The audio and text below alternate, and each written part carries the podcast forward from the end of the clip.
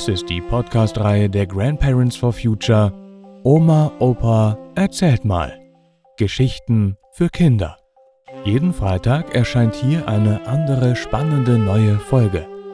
Und jetzt viel Spaß beim Zuhören.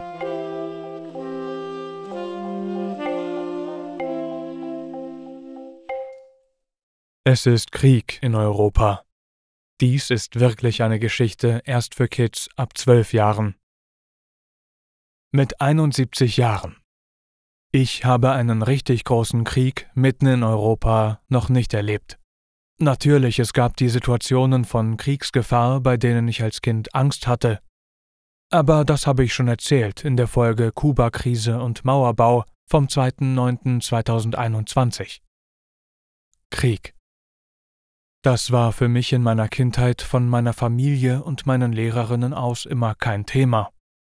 Das ist nichts für dich. Das fragt man nicht. Das geht dich nichts an. Das verstehst du noch nicht. Totschweigen. Abwiegeln, verdrängen, verleugnen. Das war die Haltung meiner Eltern zum Krieg. Vor allem zum Zweiten Weltkrieg, zu ihrer möglichen Verstrickung oder auch zu ihrem Wegsehen. Mein Patenonkel, Onkel Theo, hatte ein Holzbein. Das knackte so, wenn er ging und aufstand. Beim Gehen sah das ganz komisch aus, so wie bei einer Puppe. Aber das war auch ein wenig gruselig, wie bei Captain Ahab in dem Buch Moby Dick. Da bekam ich einen Schauer über den Rücken. Der weiße Wal hatte das Bein von Captain Ahab. Na, ihr wisst schon. Onkel Theo war Soldat im Zweiten Weltkrieg gewesen. Hitler hatte 1939 mit dem Überfall auf Polen den Zweiten Weltkrieg angefangen und im Jahr 1941 die Sowjetunion überfallen. Das war kein normaler Krieg, wenn es sowas überhaupt gibt, sondern ein Vernichtungskrieg gegen die jüdische und slawische Bevölkerung. Die Zivilisten, die Dorfbewohnerinnen wurden einfach ohne Grund erschossen. Mein Onkel war an der sogenannten Ostfront in Russland.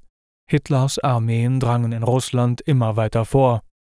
An der Wolga bei Stalingrad, heute Wolgograd, kam dann der Angriff zum Stehen.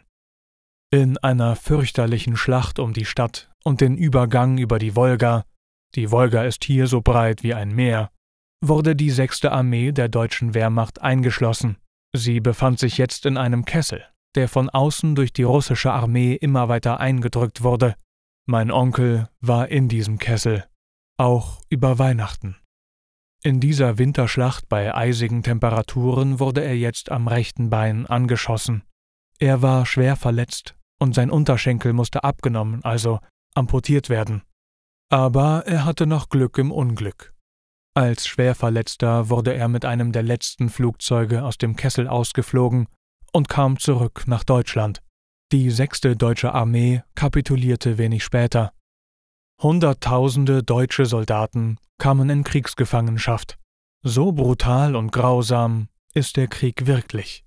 Aber das erfuhr ich erst sehr, sehr viel später. Natürlich war das Holzbein für mich als Kind etwas, was meine Neugier weckte.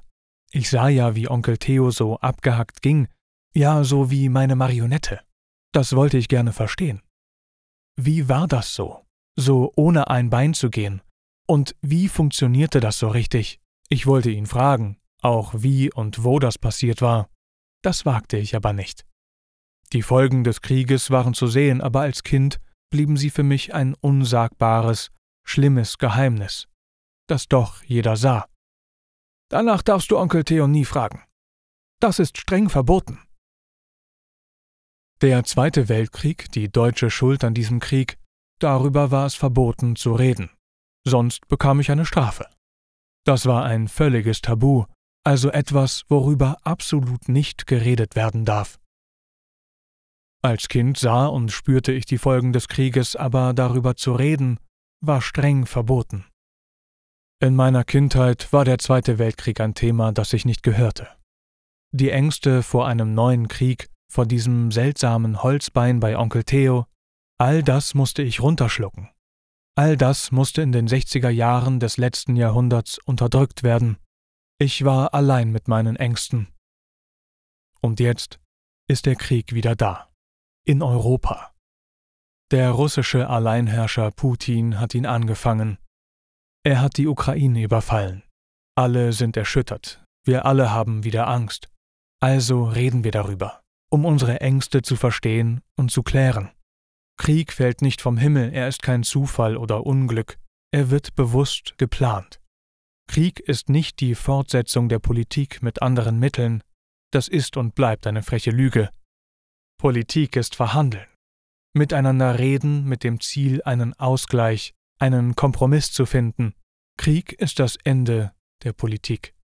Krieg zu beginnen ist nie und nimmer erlaubt und gerechtfertigt. Der Angegriffene darf sich aber wehren. Beispiel die Anti-Hitler-Koalition. Krieg ist keine Problemlösung, sondern er schafft neue Probleme. Flucht und Vertreibung. Die Opfer des Krieges sind immer unbeteiligte, unschuldige Menschen, die Zivilbevölkerung, Frauen und Kinder. Krieg, der Angriffskrieg, lässt sich durch nichts und niemand rechtfertigen. Aber es gibt viele Vorwände, Lügen und Verschleierungen für einen Krieg, Machtstreben, Nationalismus, Rassismus, Kolonialismus, Kampf um Märkte und Rohstoffe, Imperien, die aneinanderstoßen und leider auch Religion. Auch die Propaganda für den Krieg, die Verherrlichung oder Rechtfertigung des Krieges ist ein Verbrechen. Dieser Krieg ist auch ein fossiler Krieg. Er wird von Putin mit dem Verkauf von Öl und Gas finanziert. Wir müssen aber weg vom Öl und Gas wegen der drohenden Klimakatastrophe. Dieser Krieg kann auch zu atomarer Strahlung in ganz Europa führen die russische Armee hat das größte Atomkraftwerk Europas beschossen. Deshalb jeder Krieg, jeder Angriffskrieg ist nach der Charta der Vereinigten Nationen, dem Weltgrundgesetz, verboten. Deshalb muss der Angriffskrieg Putins, der Krieg Putins in der Ukraine, sofort beendet werden. Nie wieder Krieg. Und noch eine Anmerkung am Ende. In Kriegszeiten werden auf einmal neue Prioritäten gesetzt. Jetzt werden in Deutschland 100 Milliarden in die Landesverteidigung gesteckt werden, und niemand redet mehr von den Milliarden, die zum Erreichen der Klimaziele benötigt werden. Der Weltklimarat der Vereinten Nationen warnt eindringlich davor, dass das Weltklima sich unwiderruflich verändern wird.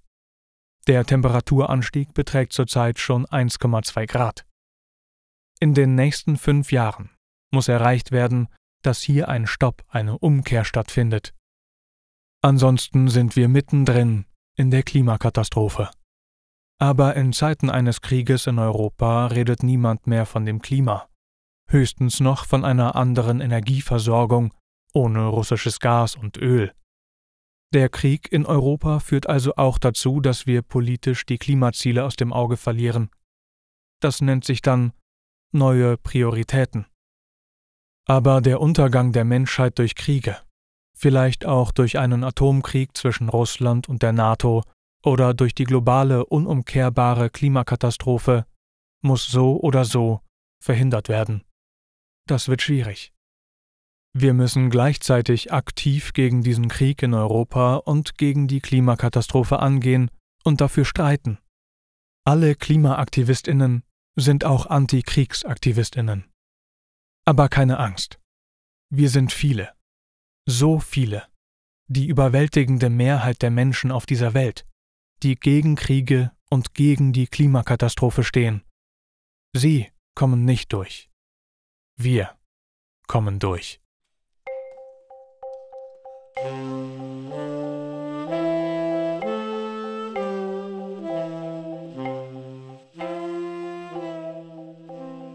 Das war Es ist Krieg in Europa. Gelesen von Matthias Wieck. Vielen Dank fürs Zuhören und bis nächsten Freitag.